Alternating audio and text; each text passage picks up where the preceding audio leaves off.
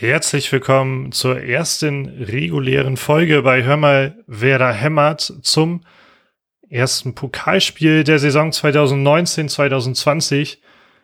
Könnte man glauben, wenn man die Startausstellung gesehen hat. Aber eigentlich sind wir schon eine Saison weiter und immer noch dabei, Matthias Althoff. Finde ich schön, dass du deinen Versprecher sehr smooth überdeckt hast. ähm, ähm, ja, ja, aber genauso habe ich mich gefühlt tatsächlich. ähm, ja, ich finde es auch sehr gut, dass wir die erste Folge aufnehmen und ich direkt schon das erste Spiel nicht gesehen haben. Deswegen ähm, habe ich, ich freue mich so doppelt, weil ich kann ein bisschen über Werder reden und ein bisschen über das, was ich mitbekommen habe, aber ich kann gleichzeitig nochmal von dir mehr Infos bekommen, wie das Spiel eigentlich so lief. Deswegen ist das so für mich auch noch so ein bisschen so ein doppelter Sieg, nicht nur weil Werder an sich auch gewonnen hat. Da freue ich mich sehr drüber, weil es war, wirkte so ein bisschen, ich habe das Gefühl, es war so eine, zumindest so in meiner Twitter-Bubble nachher, die ich ein bisschen durchguckt habe, war so eine Mischung aus so, man ist zufrieden, dass man es geschafft hat, aber auch nicht so richtig überzeugt von dem, was man eigentlich gesehen hat. Und da bin ich sehr gespannt, ob das wirklich so auch dein Eindruck war. Ähm, ja, ich glaube, mein Eindruck war sehr negativ. Ich habe die Befürchtung, dass ich diese Saison sehr negativ begleiten werde, was gar nicht, was gar nicht zu, zu dem Stil unseres Podcasts, was wir natürlich irgendwann mal ausführlich ausgearbeitet haben. ähm, ja, was gar nicht dazu passt. Ähm, ich habe so ein bisschen das Gefühl, dass, dass meine Toleranzschwelle durch die letzte Saison deutlich nach unten verlegt wurde. Das ist gut, das ist eher schlecht. Das kann man ja so und so interpretieren, aber äh, ich hätte eher gedacht, dass sie nach oben, oben tendiert wäre, weil man ja schon viel, äh, ja, viel erleben musste, viel Negatives letzte Saison. Ähm, aber ich glaube, ich habe große Angst davor, nochmal sowas zu erleben, weshalb ja. meine Toleranzschwelle krass nach unten gegangen ist. Ja. ja, das verstehe ich. Ich hatte auch das Gefühl irgendwie, ich war zwar schon irgendwie aufgeregt, dass es losgeht, ähm, ich war aber auch nicht so richtig so, so richtig aufgeregt, wie sonst so die letzten paar Spiele war. Ich habe das Gefühl, dass so die, diese durchgehende Abstiegsangst, die es halt eben die diverse Spieltage davor halt eben ja auch schon war, ähm, dass die zum Glück einfach sehr, sehr abgeflacht ist bei mir und dass es mich das so ein bisschen entspannter auf die Spiele blicken lässt. Und auch wenn es natürlich jetzt nur, nur in Anführungsstrichen Pokal war und nur gegen Jena, will ich auch nicht zu klein reden, weil ich mein Werder und erste Runde rausfliegen haben wir ja schon oft genug erlebt. Trotzdem habe ich gemerkt, so, so richtig zittrig und vorher war ich gar nicht so super gespannt auf dieses Spiel. Und ich ähm, habe auch tatsächlich während ich, ich war irgendwie mit äh, ein paar Freunden hier am Trinken, haben den Geburtstag meiner Freundin nachgefeiert und ich war nicht so super abgelenkt und die ganze Zeit auf dem Handy starrend und so. Das war irgendwie ganz, ganz entspannt, mal ein Spiel so ein bisschen relaxter anzugehen, weil ich kann das, glaube ich, auch nicht mehr ab, was letzte Saison abgegangen ist. Und ich hoffe, dass wir zumindest die ersten paar Spieltage noch ein bisschen entspannter erleben können, weil das möchte ich nicht noch mehr erleben. Ja, ich bin gespannt, denn das, was man vor allem in der ersten Halbzeit gesehen hat, hat mich in extrem vielen Zügen eben an die letzte Saison erinnert und das hat mich oh extrem sauer gemacht, muss ich, muss ich zugeben, leider. Ich, ich finde das auch vollkommen übertrieben, deshalb schon so sauer zu sein, weil es halt nur so ein Pokalspiel ist, erstes Pflichtspiel und es gibt auch viele, würde ich sagen, viele Erklärungen, aber wie gesagt, sagt meine Toleranzschwelle ist, glaube ich, echt krass gesunken, so dass mich diese erste Halbzeit unheimlich aufgeregt hat. Ja. Ähm, was denn, also sonst war es ja auch ein bisschen überraschend. Ich habe also ich gesehen, dass Selke und Sargent haben vorne gespielt und die haben wohl, habe ich zumindest irgendwie nachher irgendwo gelesen, dass die wohl in der Vorbereitung nie so zusammen Startelf gespielt haben. Und ich habe nur von Selke zumindest gesehen, wir waren ja auch darüber diskutiert, ob der spielen wird oder nicht von Anfang an. Ähm, und ich habe, glaube ich, nur noch im Kopf, dass der einmal Pfosten getroffen hat, einmal Latte und sich einmal tierisch über diese vergebene Chance von Leo aufgeregt hat, dass der dann den Ball nicht einmal quer rüber spielt. Ähm, weil mich das einfach, glaube ich, am meisten interessiert. Wie war dein Eindruck so von Selke? War der, hat der Bock gehabt? Hat der gezeigt, dass er wirklich jetzt sich, sich einsetzen will? Oder war das wieder so ein Larifari-Auftritt, wie man den schon ein paar Mal sehen, gesehen hat? Ähm, ja, ich glaube, ich muss sie, ach, weiß ich auch nicht. Ich glaube, zu ihm kann man sehr, sehr viel sagen, wenn man will. Also, ich finde, auf der einen Seite bringt er schon eine Präsenz mit, irgendwie ja. vorne. Ähm, der, ja, er sucht natürlich immer irgendwie, er ist einfach so gut wie immer im Strafraum, wenn, wenn ein Angr Angriff läuft. Ähm, man hat mit gefühlt 4000 Flanken im Spiel halt immer wieder versucht, unter anderem ihn halt auch zu finden. Ähm, das spricht für ihn. Ähm, und dann, dann kommt jetzt eigentlich mein, aus meiner Sicht eher eine sehr äußerst negative Kritik und das ist so, er hat so ein bisschen das, ähm, ich nenne es jetzt mal Bittenkurt-Syndrom, was ich bei, äh, was ich bei Bittenkurt auch immer sehe, und zwar, dass er unbedingt will.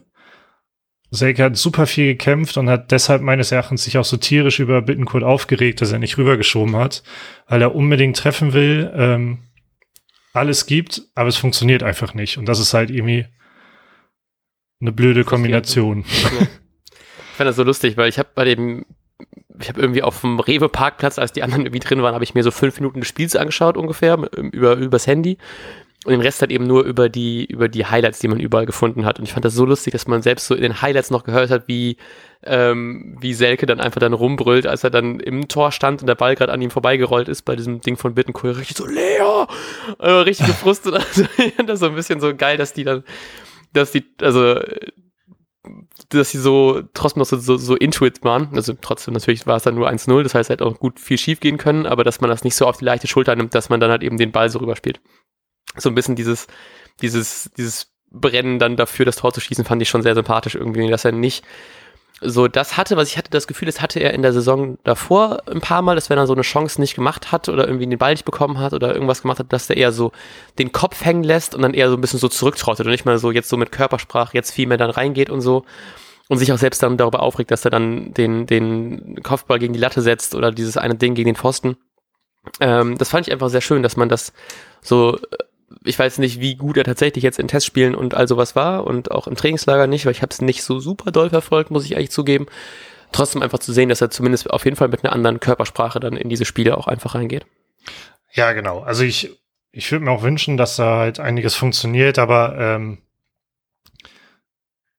ja, was für mich einfach eine Steigerung ist, dass man merkt, wie sehr Selke einfach will. Ich glaube, er hatte doch auch im Training, ist er schon zweimal mit an, aneinander geraten. Ja, stimmt. Ähm, zeigt, glaube ich, auch, wie sehr der brennt. Ähm, allerdings ist es halt ein sehr, sehr schlechtes Zeichen, wenn es dann nicht funktioniert. Es war jetzt einfach das erste, erste Spiel und ja, Pokal ist auch immer was anderes, vor allem erst das erste Spiel, dann Pokal und dann noch unterklassiger Gegner und so. Ähm, vielleicht ändert sich das im Laufe der Saison. Ähm, aber ich bin jetzt nicht allzu optimistisch, muss ich leider zugeben bei Selke. Ja, Hast du denn so, kannst du ganz grob sagen, woran es gelegen hat, dass die erste, also ich habe zumindest auch gelesen, dass die erste Halbzeit deutlich schlechter war als die zweite. Hast du eine äh, Erklärung so ein bisschen, woran das gelegen hat? So gerade für mich, der einfach nicht so richtig dann das Spiel verfolgt hat. Ja, ähm, die erste Halbzeit erinnerte, glaube ich, super viele einfach an die letzte Saison. Das ähm, ich hatte nicht das Gefühl, dass bei den Angriffen so wirklich ein Plan war. Man hat halt die Leute angespielt, die irgendwie gerade frei standen, so dass halt viel auch schon über außen lief. Ähm, man hat im Mittelfeld so gut wie so gut wie gar nichts hinbekommen. Es ging äh, ab und zu so ein paar Pässe hintenrum und dann ging es schnell auf die Außen und dann irgendwie die Mitte, dann war der Angriff vorbei. So, das war teilweise das mein Gefühl. Ähm, im Mittelfeld war man entsprechend auch super schlecht abgesichert bei Kontern. Also äh, ich habe dir ja einerseits, damit du Bescheid weißt, andererseits, mhm. damit wir hier darüber reden können, immer sowas getickert. und ich habe mir das gerade hier in Word-Dokument äh, gehauen und musste da jedes Mal diesen WhatsApp-Hinweis, dass ich dir das geschrieben habe, gerade wegmachen. Und da habe ich auch schon wieder gelesen. Gefährlicher Konter, ähm, Distanzschuss jener, äh, saugefährliche Aktion jener, aber abseits. Ähm, Genau, dann gab es noch so eine womögliche Elfer-Situation kurz vor der Halbzeit für Jena dann. Ähm, und danach dann auch noch mal, wo Toprak äh, in letzter Sekunde noch irgendwie dazwischen kommt ähm, und sich fast verletzt. Äh, also da waren einige Situationen, also Kontersituationen, in denen Werder richtig schlecht stand und vor mhm. allem meines Erachtens im Mittelfeld, wo normalerweise solche Aktionen abgefangen werden müssen. Und andersrum war es eben genauso, dass beim Sp der Spielaufbau gar nicht im Mittelfeld stattgefunden hat. Also ein Bittenkurt kam, der ja eine Achterposition gespielt hat, kam eigentlich nur zum Vorschein, wenn, wenn Bälle aus der Mitte wieder zurückkamen. So auch die mhm. gute Flanke, zum Beispiel auf Theo, der dann gegen den Pfosten ähm, ja. Gehauen hat. Aber das kam, kam nicht wirklich aus dem Spiel heraus. Ähnlich ähm, unauffällig war dadurch, fand ich, äh, Eggestein, weil der eben auch auf dieser Achterposition war. Und was mir da, und es ist halt wieder mal das Mittelfeld und ich fand es war kein absolut, es war ein schlechtes Spiel von Eras und das fand ich halt sehr ernüchternd. Okay. Also weil ja, soll ja wohl ähm, eine gute Vorbereitung so gespielt haben. Ähm, aber gerade im Ballbesitz, wenn Moisander und Toprak da so ein bisschen den Ball hin und her gespielt haben, dann hat er sich meines Erachtens auch nicht aktiv genug angeboten, war so gut wie immer dadurch gedeckt oder nicht, nicht sinnvoll anspielbar. Mhm. Ähm, hat es überhaupt nicht hinbekommen, so diese, diese Zwischenposition, ähm, äh, also diese, diese Vermittlungsposition zwischen Innenverteidiger und der nächsten Reihe dann hinzubekommen im Spielaufbau. Und das lag häufig an ihm und manchmal auch, mhm. weil man viel zu überhastet diese Angriffe äh, ausgespielt hat. Also was heißt ausgespielt? So kann man das nicht mal nennen, aber man hat sehr unüberlegt einen Angriff gefahren. Mhm. Eine frühe Führung hätte da sicher was ändern können, weil man dann einfach weniger hektisch gewesen wäre, aber das war sehr, sehr unüberlegt, kein Rezept und wie gesagt ein Mittelfeld, was kaum existent war. Ja. Ähm, Genau, ich habe da viel drüber nachgedacht, weil ich mir schon dachte, dass du mir die Frage stellst. Deshalb war so das, was ich daraus gezogen habe und geholfen hat mir dann bei dieser, bei diesen Äußerungen ähm, die Halbzeitpause. Denn im Gegensatz zur letzten Saison hat Kofeld sehr früh reagiert, und zwar zur Halbzeit. Hm. Ähm, hat Klasen für Erras gebracht ähm, und Chong für Osako, aber ich finde jetzt Klasen für Erras ist da, worüber wir gerade reden, interessanter. Dadurch hm. ist Eggestein auf die Sechs gegangen. Klasens ziemlich offensiv und Klasen hat man in meinen Augen krass gemerkt, was das für ein Unterschied war. Jemand, der, ähm, wenn er sobald der Ball irgendwo vorne war, hat er sich immer angeboten.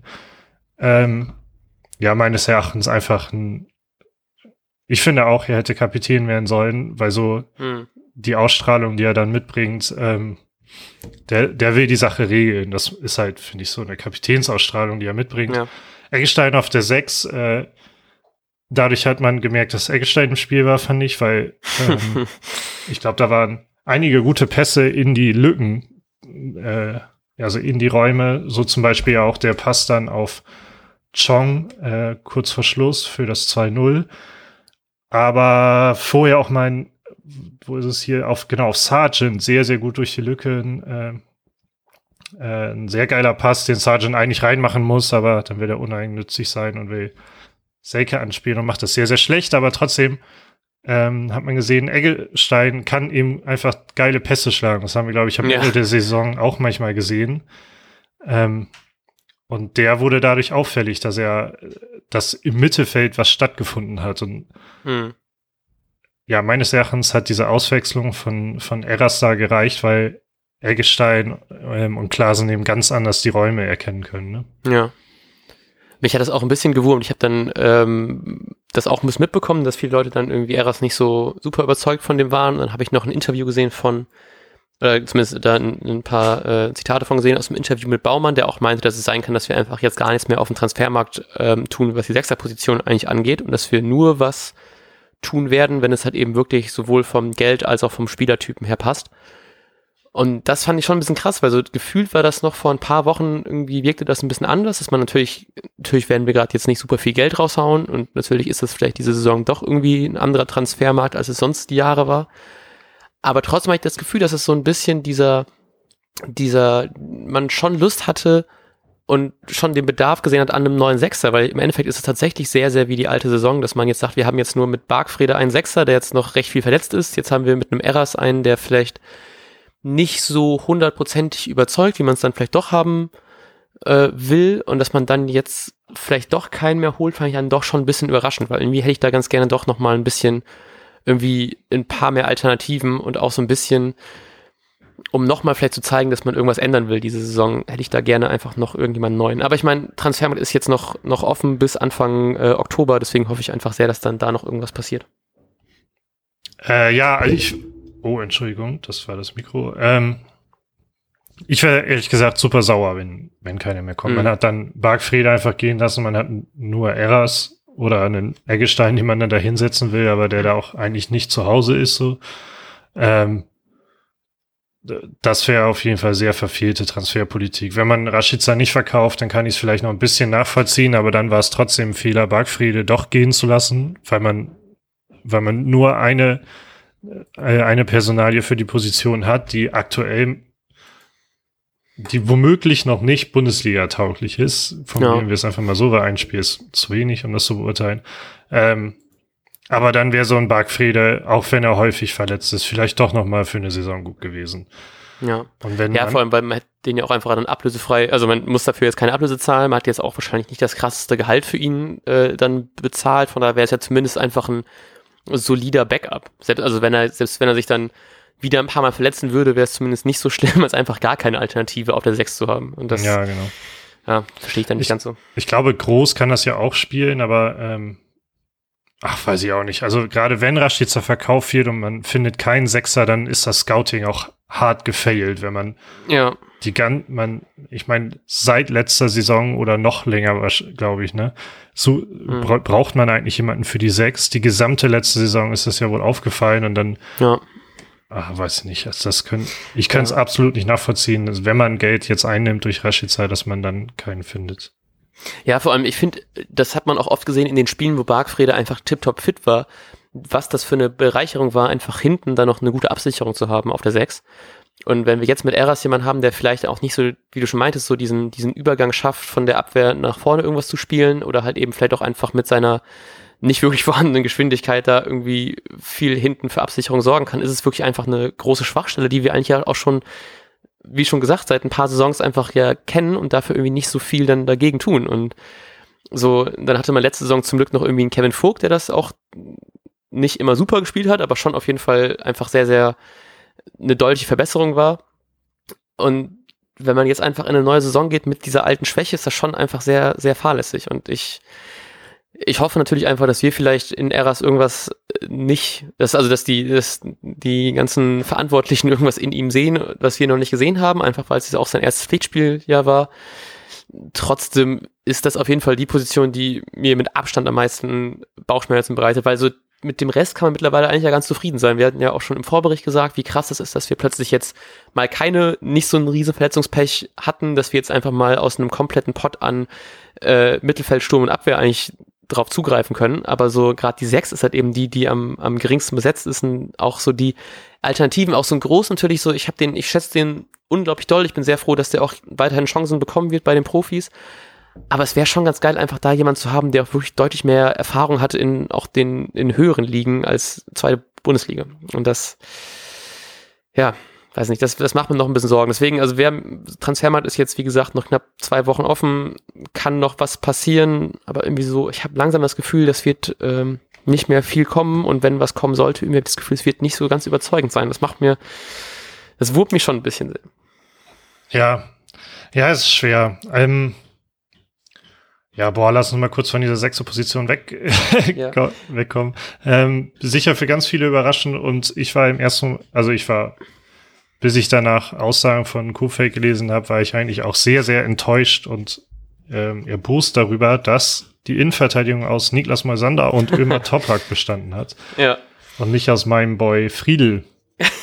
Hast du das nicht sogar im Vorbericht gesagt, dass du sauer wärst, wenn er nicht spielt? Ja, richtig. Und ich war auch sauer. Ich war stinksauer eigentlich, weil wie kann man, ähm, also Friedel muss, also mein Gedanke war einfach, Friedel muss sich echt verarscht gefühlt haben. Er spielt eine super Vorbereitung. Mhm. Äh, Kofeld hat ihn sogar gekitzelt, was eigentlich darauf hindeutete, dass Friel die, eine tragende Rolle spielen soll. Ja, und dann hat spielt. Er wirklich, hat er ihn wirklich gekitzelt? Vielleicht auch das, aber zumindest verbal gekitzelt. ähm, und dann spielt man äh, gegen einen Viertligisten im Pokal und er sitzt auf der Bank. Ja. So im Nachhinein hat, und das ist natürlich auch ein Stück weit sicherlich nachvollziehbar, hat Kofeld noch gesagt, dass sowohl Friedel als auch Schmid ja beide mit der U21 der österreichischen Nationalmannschaft sehr lange unterwegs waren, mhm. entsprechend nicht mittrainiert haben und gegen Hertha das Ganze in der Innenverteidigung schon wieder sehr, sehr anders aussehen kann. Genauso war Velkovic hat die gesamte Vorbereitung quasi verpasst durch so eine Verletzung, die er ständig hatte. Ähm, so, und dann war es für mich erstmal nachvollziehbar auf irgendeine Weise und ich hoffe, dass im Hertha-Spiel äh, Friedel wieder, was heißt wieder, Friedel endlich seinen Stammplatz ähm, bekommt, den er verdient. Ja. Ja, ich fand das auch komisch. Und wir haben da auch drüber geredet wegen Moisander, der jetzt ja Kapitän geworden ist, was wir so ein bisschen nicht ganz so gut verstehen, warum es nicht unbedingt ein Klasen wird. Deswegen kann ich zumindest verstehen, dass, Kla äh, dass Moisander direkt spielt, wenn er Kapitän geworden ist, aber so mit Toprak, hm, okay, ob man da nicht doch sagt, wir lassen doch lieber Friedel ran, ich finde, ich finde das halt eben gerade spannend, dass man sagt, wir haben jetzt einen Friedel, der wahrscheinlich auch in Teilen der Saison einfach den Platz von Moisander einnehmen wird und dass man trotzdem Moisander dann als Kapitän ernennt, dass man nicht eher sagt, wir machen Moisander irgendwie zum Vize und äh, Klaassen, der ja wahrscheinlich deutlich mehr, also gehe ich mal einfach von aus, dass Klaassen mehr spielen wird, wenn beide fit sind, dass man nicht einfach Klaassen dann auch zum, zum Kapitän macht, was dann irgendwie auch so ein bisschen mehr diesen, diesen Umbruch den man ja irgendwie haben will, zeigen würde, dass man sagt, wir machen jetzt den, wir lassen unseren alten Kapitän vielleicht doch mal ein paar Mal mehr auf der Bank, weil wir einfach jetzt einen neuen Jungen da haben, der sich einfach gut gemacht hat bei uns. Und das ja auch so ein bisschen einfach eine Wertschätzung dann für ihn ist. Deswegen, ich kann das noch nicht ganz verstehen. Ich bin aber auch einfach sehr gespannt, wie sich das im Laufe der Saison einfach noch entwickeln wird. So wie, wie, wie stark wird Friedel wirklich mal Sander verdrängen? Was, passiert da überhaupt noch so? Wie oft wird Moisander überhaupt Kapitänsbinde tragen? Das, da bin ich noch sehr gespannt, was da noch wirklich so kommen wird. Ja, genau. Also Kofeld hat auch schon angedeutet, dass gerade in der Rückserie ja auch sehr viele englische Wochen stattfinden. Ähm, und dass er da unbedingt alle Innenverteidiger braucht und da viel, mhm. viel rotiert wird und so. Und wie gesagt, also ich habe die Aussagen so interpretiert, dass Friedel gegen Hertha schon spielen wird. Ähm, ja ja, ich bin da gespannt, weil, wie gesagt, ich finde, man sollte jetzt auf ihn bauen, weil er, glaube ich, gerade in einer sehr guten Situation ist und das sicherlich sehr, sehr frustrierend für ihn wäre, wenn, wenn man ausgerechnet jetzt wieder nicht auf ihn baut oder mm, ja. Nicht auf ihn baut in der Innenverteidigung. Ähm, deshalb fände ich es sowohl für ihn ähm, als auch für Werder selbst äh, sehr wichtig, wenn, wenn er jetzt, wenn er jetzt einfach Stammspieler wird in der Innenverteidigung. Mm. Ja, ähm, genau, dann möchte ich aber trotzdem kurz über die Innenverteidigung reden, denn ich finde, Moisander hat kein schlechtes Spiel gemacht. Man, okay. man, ähm, das ist leider die Krux an der, der Geschichte, fand ich. Ähm, ich habe ein paar andere Stimmen gesehen bei Social Media, die fanden ihn jetzt äh, auch nicht, also fanden ihn nicht so geil. Ähm, ja, ich fand schon, man merkt, dass er einfach mit dem Ball schon eine Sicherheit bringt, wenn er, mhm. weil das weiß man ja, dass sein Spielaufbau gut ist. Ähm, defensiv ähm, waren, ja, waren jetzt keine oberkrassen Aktionen, außer eine Aktion, wo mal wieder ein, ein Spieler an Toprak vorbei war und äh, ich glaube, Toprak hat schon überlegt, hole ich die Notbremse raus. und dann kam Moisander nämlich noch gerade, das war in der 20. Minute, kam Moisander noch gerade dazwischen, ähm, obwohl der Spieler schon durch war von Jena, gefühlt, also nicht nur gefühlt, irgendwie war, im Grunde war er schon durch. Ähm, das war eine krasse Rettungsaktion, weshalb ich jetzt eigentlich, eigentlich Moisander kein, eigentlich ein gutes Spiel attestieren würde. Mhm. Ähm, und andersrum fand ich es nämlich auffällig, dass immer wieder gegen Toprak die Spieler durchkamen. Also die Konter liefen häufig ähm, okay. an Toprak vorbei. Und das hat mich einerseits ein bisschen überrascht, weil ich habe jetzt erwartet, dass Toprak schon ein sehr, sehr, sehr, sehr souverän ist. Ich konnte aber nie genau sagen, oh, das war jetzt ein Fehler von Toprak. Vielleicht einmal war er ein bisschen, stand er ein bisschen unglücklich oder so. Deshalb ähm, kann das auch sein, dass das kennen wir ja im Grunde auch, äh, dass Theo vielleicht auch zu offensiv manchmal war in den Situationen, mm. dass im Mittelfeld nicht genug Unterstützung war. Das kann ich, also ich möchte einfach Toprak nicht die Schuld geben, weil es für mich nicht so eindeutig Toprak schuld war. Ich fand nur auffällig, wie häufig das ihm über über Topraks Position lief. Ja. Da bin ich auch, da bin ich auch eh gespannt, weil gefühlt war Toprak so lange verletzt, dass sich der auch schon fast wieder anfühlt wie ein Neuzugang. Ähm, und bin da aber auch sehr gespannt, was mit so, was mit Velkovic sein wird. Der war jetzt ja, glaube ich, verletzt, oder? Hat er denn nicht irgendwas unter der Woche noch gehabt mit Ja, ja Velkovic der, meinst du jetzt? Ja, genau. Hm, ja. ja. genau. Ja. Ähm, und wie oft sich da die Positionen auch noch abwechseln werden, weil Velkovic ja eigentlich auch, also das finde ich zumindest am Ende der Saison eigentlich auch noch recht natürlich verhältnismäßig für Werder, aber auch noch zumindest ein bisschen solider war und man hatte nicht mehr diese panische Angst, wenn er am Ball ist, dass er irgendwelche Grütze spielt. Mhm. Und deswegen bei, bei Toprak bin ich wirklich sehr gespannt, weil es war letzte Saison, als er gekommen ist, war es richtig so geil, wir haben jetzt wieder eine gute Innenverteidigung und im Endeffekt ist es danach aber doch wieder so, er ist ja viel verletzt gewesen, man konnte nicht so viel von ihm sehen und da, aber ich glaube, so das, was er dann zeigen wird und was die Innenverteidigung generell diese Saison ausmacht, glaube ich echt einfach sehr, sehr, sehr, sehr spannend. Ja, glaube ich auch. Ähm, auch in der fortgeschrittenen Zeit müssen wir ja. dann, glaube ich, noch ganz kurz über die anderen spannenden Positionen in der Spitze sprechen. Yes, sehr gerne. Ähm, Sargent fand absolut verdient, genauso wie mhm. Kofeld auch schon gesagt hatte. Super fleißig, wie man das teilweise auch sonst schon immer gesehen hat. Er arbeitet sehr viel nach hinten. Äh, physisch einfach stark, sucht, sucht immer wieder gute Laufwege. Ähm, Genau, auf Selke sind wir schon eingegangen. Ähm, so, ja, Osako, äh, ja, war, ich fand auch die Auswechslung absolut berechtigt zur Halbzeit. Okay. Weiß aber nicht, ob ich Osako da richtig die Schuld für geben kann und will, weil er eben, ich bin vorhin schon ein bisschen auf diese hektischen Angriffe drauf eingegangen, so dass mhm. Augustinsson, Gebre Selassie, auf den Außenbahnen sehr viel passiert ist und ähm, Osako einfach nicht so eingebunden wurde dadurch. Das heißt, wenn ein Spielaufbau ja. eher durch die Mitte auch mal oder überhaupt übers Mittelfeld kommt, kann Osako auch eingebunden werden. Deshalb möchte ich ihm da jetzt nicht so die Schuld zu sprechen. Ähm, trotzdem fand ich die Auswechslung richtig und dann hat Chong mhm. einfach viel mehr, viel mehr mitgebracht. Ja. Da bin ich auch sehr gespannt drauf, was der so, was der zeigt, weil das, also hat man auch viel gehört zumindest, dass das die Auswechslung auf jeden Fall sehr viel gebracht haben. Also Klaassen hat, glaube ich, auch da ein bisschen äh, gescherzt im Interview, dass dann, wo die beiden Niederländer eingewechselt werden, dass die erstmal dann für ja. den Sieg sorgen. ähm, und das, das fand ich irgendwie auch ich weiß nicht, wie gern ich ihn von, ich meine, ich habe das Spiel ja eh nicht gesehen, ne, aber wie gern ich ihn von Anfang an gesehen hätte, einfach nur um, um vielleicht mehr von ihm zu sehen. Andererseits natürlich auch nicht schlecht, wenn man den vielleicht noch auch noch ein bisschen schont und ähm, auch im Hinblick jetzt aufs Hertha-Spiel noch vielleicht ein bisschen zurückhält.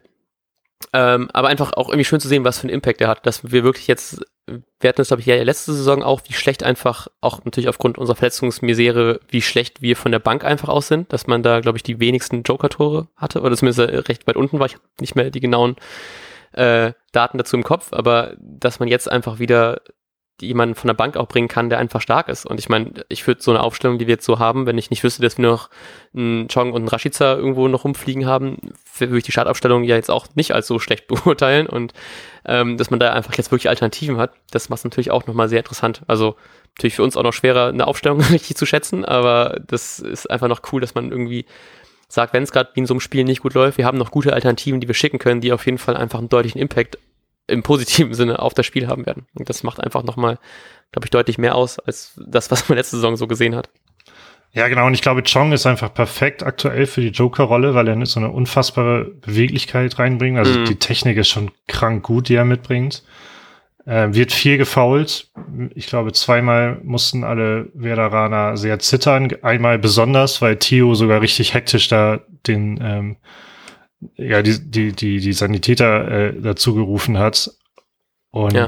Kofeld sagte ja auch schon, er hat das Schlimmste befürchtet und so sah es für mich auch einfach aus. Also oh Gott. bei Chong habe ich es jetzt im Gesicht nicht so gesehen. Der sah eher ein bisschen ratlos irgendwie aus, aber nicht so krass voller Schmerzen, fand ich. Aber Theo äh, sah halt so vollkommen äh, überzeugt aus. Panik dass, auch. Ja, genau, dass da was passiert ist. Und ich dachte halt, naja, Theo ist einfach schon ewig lange, äh, ewig lange Profi, der weiß genau, ja. wann da, wann da was scheiße ist. Ja, äh, ja da hatte ich auch große Angst. Ähm, gleichzeitig. Ich merke schon, ja. Gleichzeitig. Ich merke schon richtig, wie ich so beim, beim, dem, bei dem Zuhören so eine, so eine leichte Panik, mein, mein Stresslevel so ein bisschen ansteigt, wenn ich darüber höre, dass sich jemand wieder verletzen könnte. Ähm, genau, gleichzeitig äh, war, fand ich ein Joker hat super viel Unterschied gemacht und das war Lücke, der einfach diese heftige Wucht mitbringt, über die wir schon letzte Saison geschwärmt haben, mhm. wenn er denn mal am Anfang und am Ende gespielt hat. ähm, der bringt einfach so eine krasse Präsenz äh, im Strafraum. Das finde ich sehr, sehr beeindruckend und irgendwie soll die Vorbereitung ja nicht so optimal bei ihm gewesen sein. Okay. Ähm, aber ich fand es beeindruckend, wie er reinkommt und man hat, ich habe vorhin gesagt, Selke war immer im Strafraum zu finden und so, aber also Lücke fand ich schon deutlich was anderes. Das war auch ein, ein anderer Zeitpunkt im Spiel. Man, da hat man schon gefühlt und so weiter, ja. Aber äh, also das fand ich schon sehr beeindruckend, was Lücke für so eine Präsenz mitbringt einfach. Hm. Gleich, ja. Gleichzeitig dürfen wir einfach nicht vergessen, und das finde ich sehr, sehr schade, dass e Jojo Eggestein ja auch eine sehr gute Vorbereitung gespielt hat. Ähm, kommt dann aber so alibimäßig, ich glaube, er sollte in der 88. eingewechselt werden und dann, ähm, dadurch, dass der Ball nicht ins Aus wollte, kam er, glaube ich, erst in der Nachspielzeit oder so. Auf jeden Fall. Mm, 92. laut Google. Ja, ja, so eine, so eine Alibi-Einwechslung irgendwie. Ähm, das fand ich schade, vor allem wenn man bedenkt, man spielt gegen Viertligisten. Normalerweise sollten das, ist egal, welche elf Spieler von Werder regeln. Und dann, ähm, und dann spielen da vorne Seike und Osako und vielleicht nicht hoffnungsvollere Spieler. Hm. Das fand ich sehr, sehr schade, muss ich sagen. Ja. Ja, aber Entschuldigung, oh Gott.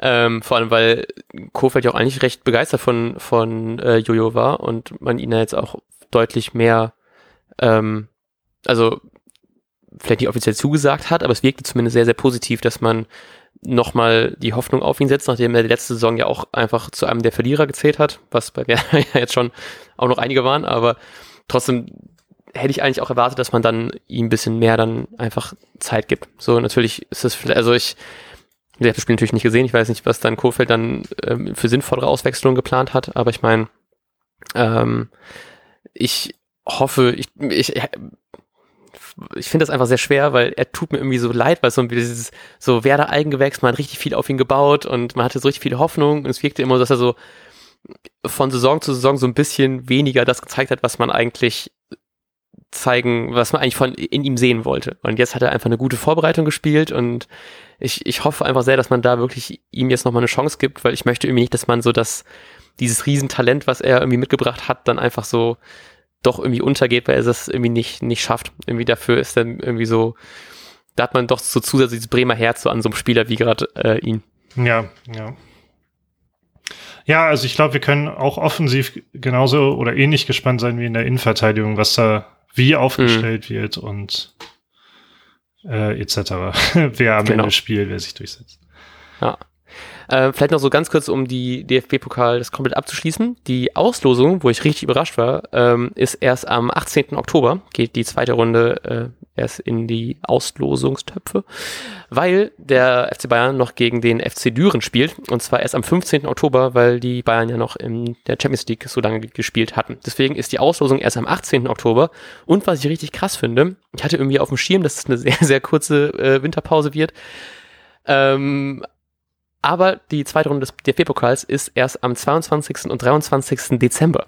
Und zwar sind die Begegnungen auch erst um 18.30 und 20.45 und da bin ich wirklich sehr gespannt, weil eigentlich ist so bei uns ja die Tradition, dass wir irgendwie schon am, am 23. um ab 18.30 schon die ersten paar Glühwein-Intos haben. Ähm, und deswegen bin ich da sehr gespannt, ob er da hoffentlich ähm, am Dienstag spielt und nicht am Mittwoch, weil eigentlich, äh, weiß ich nicht, ich finde diese Weihnachtstradition immer so ganz schön. Ich weiß gar nicht, ob ich das Spiel dann sehen kann am 23., falls wir da spielen werden. Ich möchte eigentlich ganz gerne ein bisschen mal wieder mehr Werder-Spiele gucken, als Stand jetzt null. Deswegen hoffe ich einfach sehr, dass die Auslosung dann für uns dann irgendwie gut ausgeht. Sowohl ja. den Gegner als auch dem, als auch zum äh, des Zeitpunktes. So oder so sollen, sollten wir natürlich äh, etwas froh sein, dass es überhaupt in die zweite Runde geht. Ja. Ich finde, äh, ich will dann nicht das Spiel noch mal super schlechter reden. Trotzdem ähm, fand ich das jetzt in der ersten Halbzeit hätte man gut und gerne auch mal ein oder zwei sogar kassieren können, wenn es schlecht gelaufen wäre. Ähm, von daher ja. erstmal, würde ich sagen, erstmal im Soll ein guter, ein gutes Ergebnis. ähm, und ich hoffe, dass wir ähnliches äh, nächste Woche sagen, nach dem Spiel gegen Hertha. Yes. Genau. Am Samstag um 15.30 Uhr ist endlich wieder Bundesliga-Start. Was ich, ich freue mich da sehr drauf, weil das letzte Spiel, was ich im Stadion gesehen habe, ich habe das sogar das letzte Spiel, was mit Fans ist, also was Werder mit Fans bestritten hat, mit eigenen Heimfans, so, weil gestern waren ja auch ein paar Fans im Stadion, ähm, war gegen Hertha in Berlin ein eigentlich recht trauriges 2-2, weil man hat sehr früh mit 2-0 geführt. Und vielleicht auch noch ganz interessant, obwohl da reden wir wahrscheinlich eh noch im Vorbericht drüber, es sind irgendwie 8500 Fans zugelassen fürs, fürs Spiel, was wohl hauptsächlich Dauerkartenbesitzer und Besitzerinnen sein werden. Aber so wie ich das verstanden habe, werden die Karten, die nicht an die Dauerkartenbesitzerinnen und Besitzer abgehen, werden die wohl verlost. Deswegen bin ich sehr gespannt, was da wohl so bei rumkommt, ob das nachher doch nur irgendwie Dauerkarten und VIP-Leute sind. Aber da dürfen wir auch mal gespannt sein und da gibt es, glaube ich, heute am Montag noch mehr Infos darüber, wie das genau sein wird. Apropos Fans, da muss ich noch mal ganz kurz was sagen, weil ich hatte jetzt einen Artikel, ja. ich glaube vom Weserkurier oder so, ähm, mhm. gelesen, die über die Schmähgesänge der Jena-Fans kurz geschrieben hatten.